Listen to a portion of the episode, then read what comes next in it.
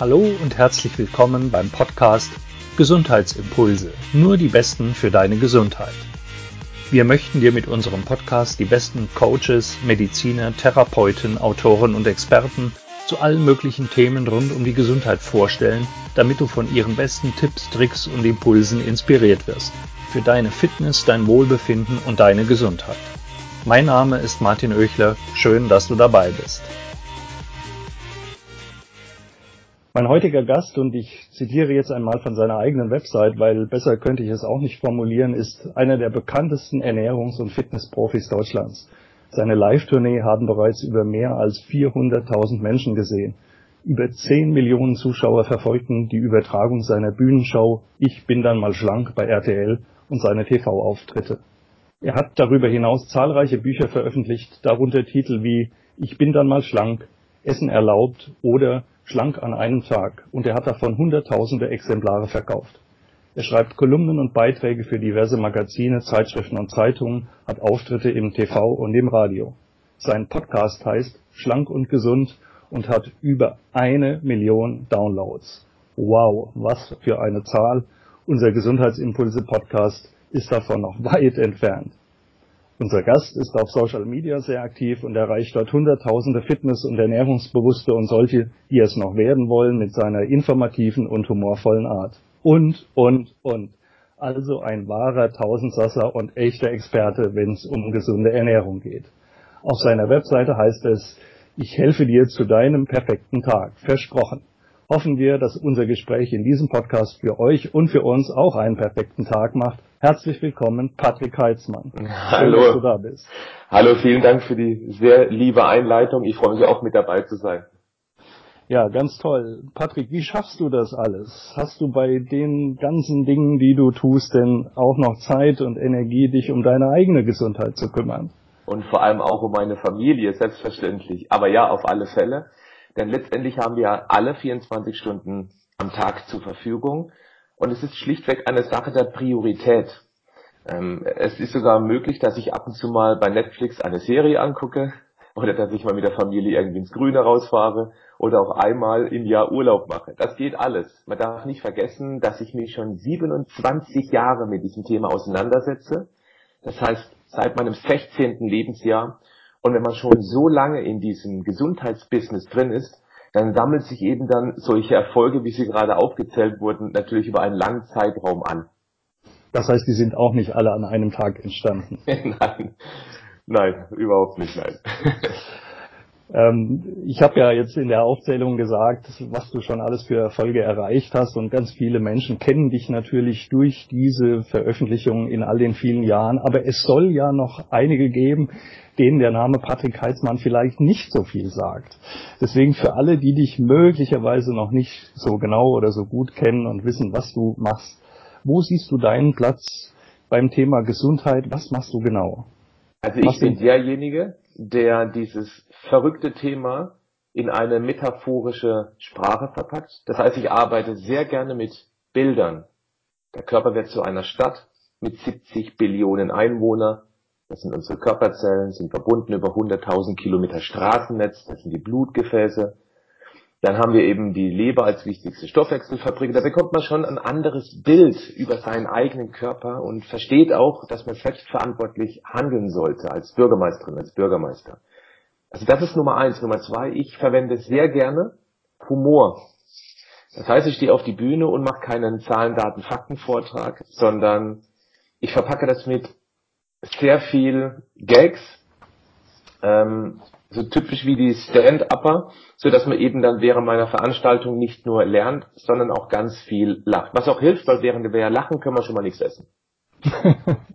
das ist voll wahr, aber Ernährung ist natürlich dein Hauptthema. Ernährung, natürlich auch Bewegung und vor allem die Umsetzungsstrategie, weil im Prinzip wissen wir ja alle, wie eine gesunde Ernährung aussehen könnte, auch wenn es ständig Widersprüchliches gibt, was dieses Thema auch so kompliziert macht. Denn wenn wir sagen, ja, es gibt die Schwerkraft, wenn du was runter, wenn du was fallen lässt, dann fällt es nach unten, es, der Himmel ist blau, das Wasser ist nass. Wenn es aber dann plötzlich heißt, dass Kokosöl zum Beispiel das gefährlichste Lebensmittel ist, jetzt zitiere ich die Professor Dr. Dr. Martens, das viral gegangene Video, ja. dann schlägt das natürlich allen vor den Kopf, die bisher gedacht haben, Kokosfett ist einfach eine ganz hervorragende Sache, um seine Gesundheit, was Gutes zu tun. Und das bringt diese Unsicherheit rein. Und ich versuche eben durch meine Arbeit, durch logische Schlussfolgerungen, den Menschen diese Ruhe wieder zu bekommen, dass Essen echt kein Hexenwerk ist. Und wenn man auf die wichtigsten Grundlagen achtet, dass man dann auch wirklich ja, die wichtigsten 80 Prozent, 90 Prozent erreicht hat. Um mehr muss man sich gar nicht kümmern. Der Rest macht der Körper selber. Glaubst du denn, dass du mit diesen äh, humorvollen Vorträgen, die du hältst, egal jetzt in welchem Medium, ob live oder, oder online oder in Büchern schreibst, dass, ähm, dass du die Leute auch wirklich inhaltlich erreichst? Oder siehst du manchmal die Gefahr, dass die das einfach nur als humorvolles Buch konsumieren und dann trotzdem nichts ändern? Also bewegst du ja. wirklich etwas? Naja, also ich mache das schon sehr lange. Ich bekomme diese Feedbacks aus meinem Publikum. Man muss es ja nicht schön reden, dass viele Menschen einfach den ganzen Abend gelacht haben und dann wirklich gar nichts verändern. Es gibt aber wirklich unzählige Beispiele, bei denen ich es geschafft habe, durch diese humorvolle Art den Schalter umzulegen. Weil letztendlich kann ich nur Tipps geben. Meine Bühnenprogramme dauern zwischen 45 und ungefähr zwei Stunden, also 120 Minuten. Und in einer solch kurzen Zeit kann ich nur versuchen, das Herz der Menschen zu öffnen, wo sie eben dann diese Botschaften reinlassen. Allerdings habe ich mir auch eine Strategie ausgedacht, beziehungsweise so kam ich selber zu einer gesunden Ernährung, die wirklich realistisch umzusetzen ist. Und deswegen weiß ich auch, dass meine Vorträge bei sehr vielen Menschen auf alle Fälle einen großen Eindruck hinterlassen. Weil ich ganz weit weg bin von diesen knallharten Ernährungsumstellungen, von denen ich persönlich überhaupt nichts halte. Humor hilft nur, die Herzen zu öffnen. Aber die Botschaften, die wissenschaftlich sehr gut fundiert sind, die kommen dann durch die geöffnete Tür rein. Es gibt ja immer wieder neue Diäten oder Ernährungsformen, die wirklich gehypt werden, die von den Anhängern ähm, fast wie, also das ist ja ein Lifestyle. Es ist ja nicht mehr nur eine Diät, sondern es ist ein Lifestyle. Ja, Ersatzreligion. Vegane Ernährung ist schon für viele fast eine Ersatzreligion und wird dann auch mit, mit Zähnen und Klauen also verteidigt, nicht? Also ähnlich wie wenn es um religiöse Dinge geht. Ähm, was hältst du denn davon?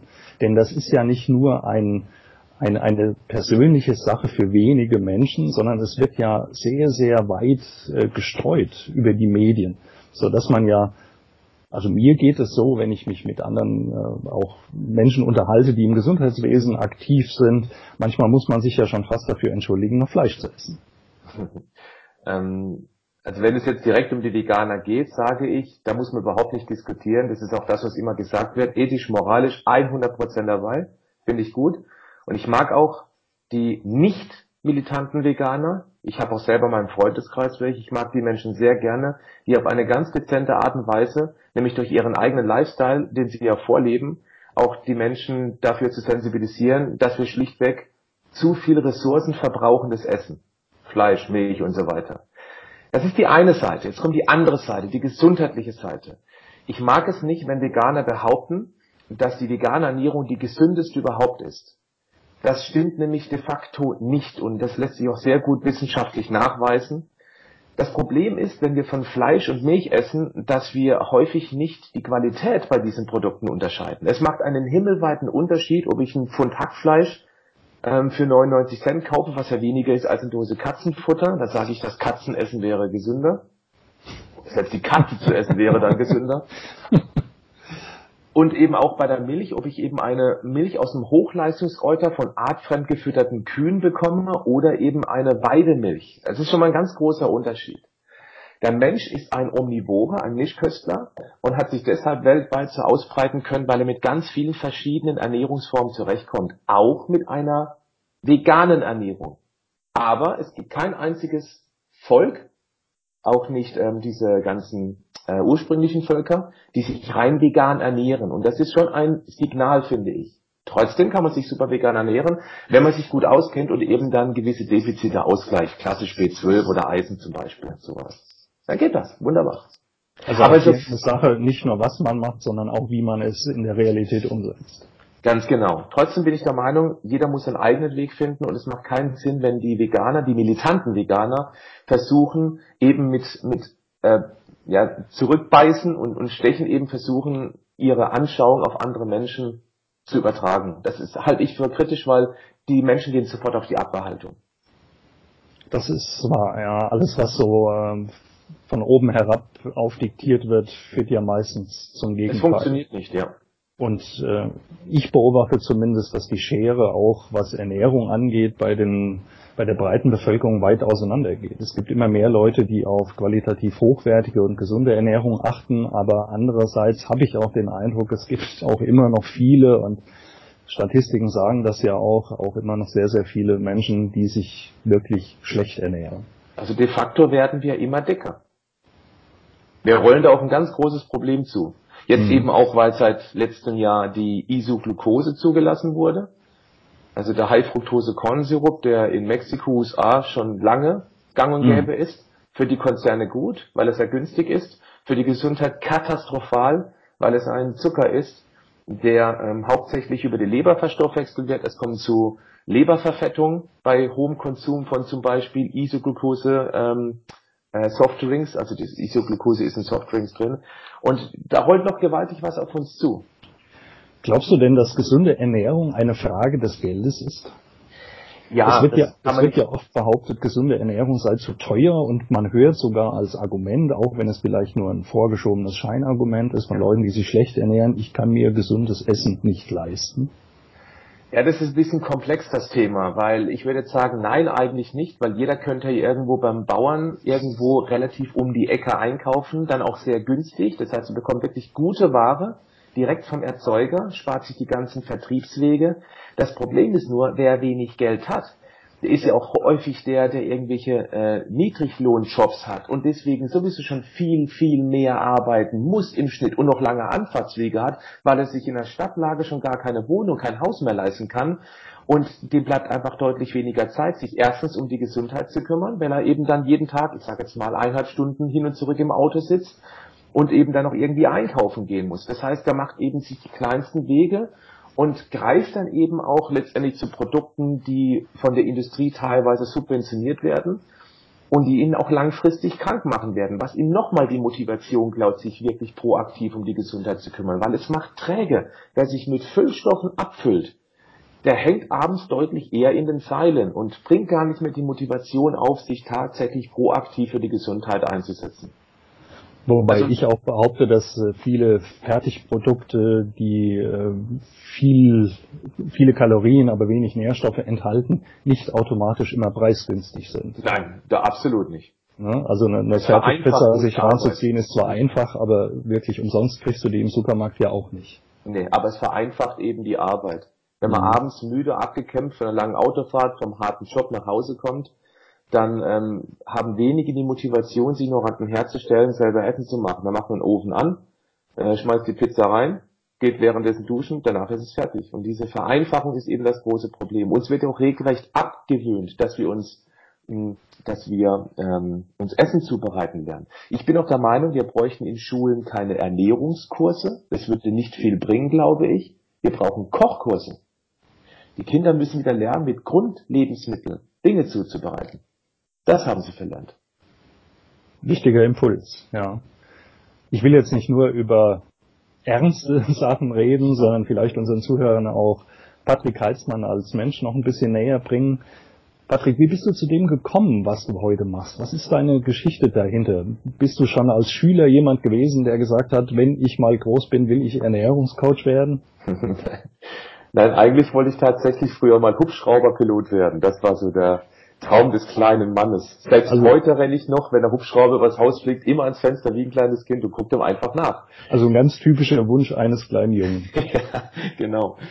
Es war dann so, dass ich ähm, eine handwerkliche Ausbildung gemacht habe. Mm, das war motiviert durch meinen Vater, der ein Elektrogeschäft hat und als Dienstältester von insgesamt vier Kindern sollte ich praktisch seinen Betrieb, den er aufgebaut hat, übernehmen. Das äh, war aber schnell klar während der Ausbildung, das ist absolut nicht meines. Ich habe schon während dieser Zeit angefangen mit Fitnesstraining und war regelmäßig laufen. ich, äh, diese, diese Trainingsphasen und die Laufeinheiten waren immer wieder unterbrochen durch Erkältungen. Ich war relativ häufig erkältet. Das lag, das weiß ich jetzt im Rückblick, an einer katastrophalen Ernährung. Ich habe literweise Cola mich reingekippt. Ich habe Snickers-Brötchen gegessen, das ist kein Witz. Ich habe Weißbrötchen aufgerissen und Snickers reingelegt. Und irgendwann habe ich dann angefangen, dieses Essverhalten zu hinterfragen. Und ich schätze mal, es hat ungefähr vier Jahre gedauert, das weiß ich nicht mehr ganz genau, weil es ein langsamer Prozess war, also vom 16. bis zum 20. Lebensjahr, dass ich mir die Ernährungsweise angewöhnt habe, die ich heute meine eigene nenne, die ich heute auf die Bühne, in meine Bücher, in meine Podcasts, in meine YouTube-Videos, in mein Online-Coaching bringe. Und diese Ernährungsform hat es mir ermöglicht, dass ich jetzt mit 44 Jahren, seit 24 Jahren, nicht einmal einen halben Tag mit irgendeiner Krankheit, sei es Erkältung, sei es Magen-Darm, im Bett liegen musste. Ich bin 24 Jahre praktisch gesund. Außer mal ein bisschen Halskratzen, mal Schnupfen, habe ich nichts mehr gehabt. Und da äh, spreche ich dann von Lebensqualität. Und das hat mich damals eben auch motiviert, das anderen Menschen näher zu bringen. Ich habe gemerkt, wie, wie ich mich verändert habe, auch, auch geistig verändert habe, ich anders ernährt. Das hat was mit Hormonen, mit äh, Neurotransmitter zu tun. Und das wollte ich den anderen Menschen erklären. Also habe ich dann Diplom-Sportmanagement studiert. Ich habe diverse Ausbildungen gemacht im Bereich Fitness, Ernährung. Und ähm, da bin ich so langsam in diese Thematik reingerutscht. Also war es sozusagen dein, deine eigene Erfahrung, deine körperliche Erfahrung, ja. äh, die dein Interesse dafür geweckt hat. Genau. Und, und von der Erziehung her war es eher nicht so, dass du mit Gesundheitsthemen eng in Berührung kamst. Sagen wir mal so, 0,0. also wirklich null. Ja. ja. Okay. Also, ein Thema, kein einziges Mal. Das bedeutet aber auch für jeden, der jetzt zuhört, es ist nie zu spät, noch etwas zu ändern. Nein, selbst mit 60, 70 lohnt es sich noch ein bisschen mehr um die Gesundheit zu kümmern. Ich würde natürlich dann empfehlen, keine knallharte Diät zu machen, weil die sowieso nicht auf Dauer funktionieren können, weil sie zu harte Einschnitte in ein bisher bewährtes Essprogramm bedeuten. Aber es lohnt sich für jeden, ein paar Dinge zu hinterfragen oder ein paar eigene Ernährungsregeln in Frage zu stellen. Gibt's denn bei Patrick Heitzmann auch heute noch mal einen Tag, an dem du so, so richtig sündigst, in dem du mal so, so ein Schneeproko-Menü, du kennst Schneeproko-Menü, Schnitzel, Pommes, Cola? Ja, also Cola gibt's gar nicht mehr, das kriege ich nicht mehr in den Mund rein. Ich finde das widerlich, das ist mir zu süß, zu klebrig im Mund. Und äh, vielleicht noch ein Wort, ich, ich mag selber das Wort Ernährungssünde nicht, weil das hat sofort wieder was Religiöses und wir müssen unbedingt die Ernährung von was Religiösem trennen. Es gibt tatsächlich keinen einzigen Tag, an dem ich mich von morgens bis abends schlecht ernähre. Warum? Weil ich es nicht schaffe. Das ist kein Witz. Ich hatte kürzlich eine Interviewanfrage von ähm, Wilmersdorf, von diesem ähm, RTL-Journalisten, den ich, äh, also Jenke von Wilmersdorf, den ich sehr schätze. Die Anfrage seiner Redaktion war, ob ich Lust hätte, acht Wochen lang keinen Sport zu machen, überhaupt keinen Sport und mich katastrophal zu ernähren. Und ich musste es absagen. Ich habe mir das lange, lange überlegt, weil ich das Experiment auch ähm, irgendwie gerne gemacht hätte, um zu gucken, was passiert mit mir. Mhm. Aber nachdem ich dann ja, darüber nachgedacht habe, ich schaffe es, es ist unmöglich, ich kann keine, ich habe es sogar runter reduziert auf vier Wochen, gefragt, ob es auch geht, ja, es würde auch gehen, ich schaffe es nicht, vier Wochen mich schlecht zu ernähren. Es geht nicht mehr. Das wäre so, als wenn sich ein Mensch, der sich katastrophal ernährt, von jetzt auf gleich extremst gesund ernähren würde. Das würde er auch nicht schaffen. Und du würdest ganz sicher länger als vier Wochen brauchen, um das alles wieder rückgängig zu machen. Ja. Viel länger. Viel, ja, viel mit länger. Sicherheit. Ja, ja, klar. Also allein die Leberverfettung und so weiter. Und damit spaß ich nicht. Das will ich nicht. Also es gibt auf jeden Fall mal solche, ich nenne es mal, äh, gezielte Ausrutscher. Ich liebe Schokolade. Ich liebe Pflaumenkuchen. Ähm, aber das ist eben dann etwas, was ich wirklich bewusst genieße. Ich esse niemals was Süßes, wenn ich Hunger habe. Wenn ich Hunger habe, braucht mein Körper was anderes. Und ein wichtiger Punkt ist eben auch der Genuss. Ja, man, ja. muss, man muss etwas genießen können ja. und wenn man einfach nur gedankenlos äh, alles in sich hineinstopft, dann kommt ja auch der Genuss viel zu kurz und der Genuss an sich ist ja auch schon ein Gesundheitsfaktor. So ist es, ja. Neben der Ernährung gibt es ja noch andere Aspekte, die Gesundheit ausmachen. Was sind für dich denn die weiteren Säulen, auf denen Gesundheit beruht? Naja, das Thema Stress ist ein riesengroßes Thema. Da gibt es ein schönes Zitat, das dürfte einigen auch bekannt sein. Wir Menschen kaufen uns von Geld, was wir nicht haben, Dinge, die wir nicht brauchen, um Menschen zu beeindrucken, die wir gar nicht mögen. Und deswegen drehen wir uns im Hamsterrad wie die Verrückten und versuchen noch irgendwie mehr Geld zu verdienen, noch mehr Anerkennung zu bekommen, anstatt sich wirklich mal auf sich selbst zu konzentrieren. Was ist mir denn wirklich wichtig? Muss ich anderen Menschen imponieren? Ist mir das wirklich so relevant? Und wenn man erkennt, dass man sich selbst näher sein sollte als den anderen, dann kann es gut sein, dass sich einige Stressoren langsam aus dem Leben schleichen. Und dann hat man viel für die Gesundheit getan. Also Entspannung ist hier das Stichwort. Das andere ist natürlich der Sport.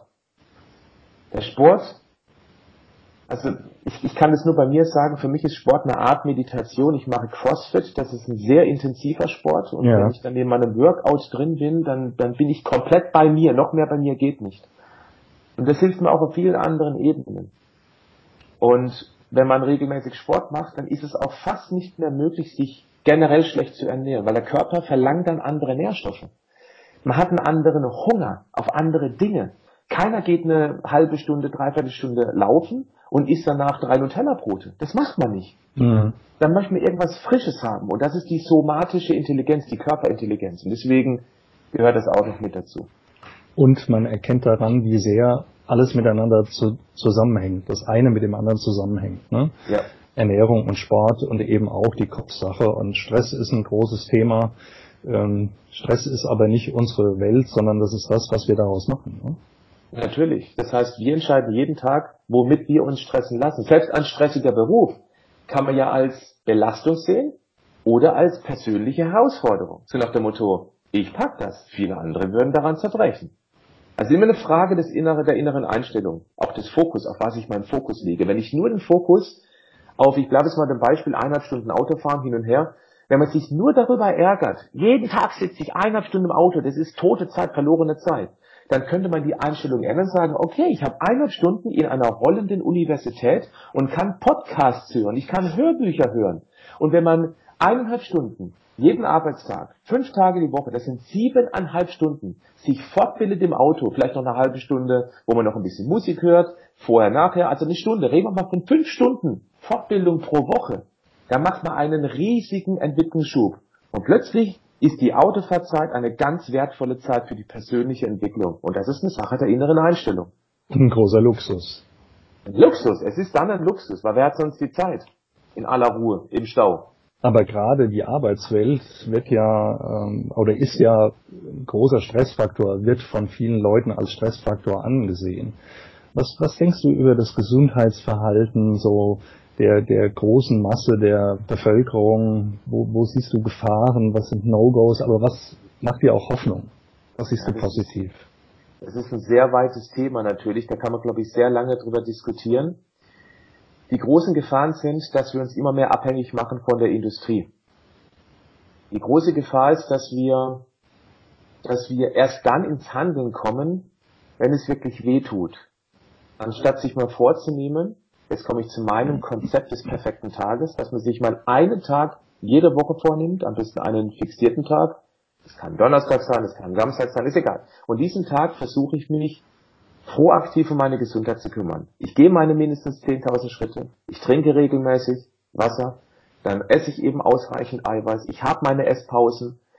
Ähm, und wenn man diesen Tag Woche für Woche wiederholt, dann wird man sehr bald spüren, wie gut einem dieser Tag im Vergleich zu den anderen Tagen tut. Und dann fängt man automatisch an, die Handlungen aus diesem perfekten Tag in andere Tage mit zu übernehmen, die einem besonders einfach gefallen sind. Und so entwickeln wir unser Verhalten Stück für Stück in eine bessere Richtung.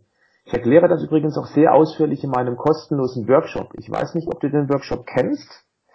Ich biete einen kostenlosen Workshop an, webinar-ph.de. Und da erkläre ich eben auch, worauf es wirklich ankommt, also was wirklich Gesundheit bedeutet. Ich rede von den magischen 47. Und das werden wir auch, das werden wir auch verlinken, natürlich in den Shownotes zu, diesem, zu dieser Episode. Genau, also webinar-ph.de ist kostenlos, kann man sich angucken. Danach stelle ich auch noch mal ein sehr erfolgreiches Online-Coaching vor. Und das ist übrigens auch eine ganz große Chance der heutigen Zeit, diese, ähm, diese Online-Welt. Denn wir haben zum ersten Mal die Möglichkeit, ich habe ich hab die Möglichkeit, mein Wissen zu vertausendfachen. Früher habe ich als ähm, Ernährungscoach Menschen einzeln beratet. Ich war Personal Trainer, da habe ich noch in Hamburg gelebt. Ich hatte sehr interessante Kunden, wie zum Beispiel die damalige Frau von Otto Walkes, Johannes B. Kerner und so weiter. Habe ich auch beraten. Aber es war immer ein eins zu eins Gespräch. Und Jetzt ist es so, dass ich einfach über online unfassbar viele Menschen für sehr, sehr kleines Geld mit meinem 27-jährigen Wissen erreichen kann. Das ist eine einmalige Chance. Aber die Menschen müssen eben auch sich proaktiv drum kümmern. Das heißt, sie müssen Interesse daran haben. Und wer den Workshop angeschaut hat von mir, da könnte es sehr gut sein, dass eine echte Chance erkennt, tatsächlich mit seinem Bewegungs- und Essverhalten was zu verändern, weil wir eben keine Diät machen, sondern den Weg der kleinen Schritte. Also dazu kann ich nur jeden motivieren und wir werden natürlich die, die ganzen Links auch in den Show Notes darstellen. Schaut euch das an, was Patrick da zu sagen hat. Ähm, du hast gerade von den 47 Punkten gesprochen. Damit meinst du die Vitalstoffe.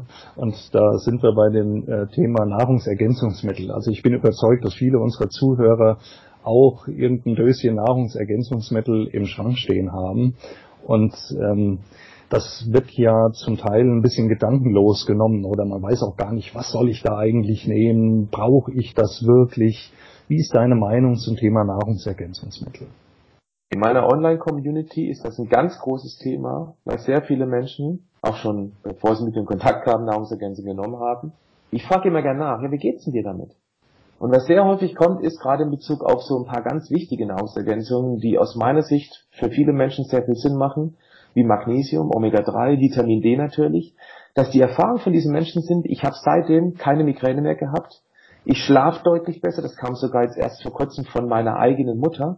Meine Mutter hatte mit Schlafproblemen zu kämpfen und seit sie Magnesium sagt, sie, das kann doch nicht sein, dass das Magnesium mich jetzt durchschlafen lässt. Und das sind so Beispiele, einfache Beispiele, wo ich erkenne, dass bestimmte Nahrungsergänzungen sehr viel Sinn machen können. Allerdings muss man auch sagen, die Gefahr besteht eben auch, dass Leute sinnlos irgendwelches Zeug reinballern. Und das halte ich auch für Quatsch. Die beste Möglichkeit wäre, aber die ist eben auch wieder mit einem finanziellen Aufwand verbunden, ein Blutbild machen zu lassen, ein umfangreiches Blutbild und eben dann ganz gezielt aufzufüllen.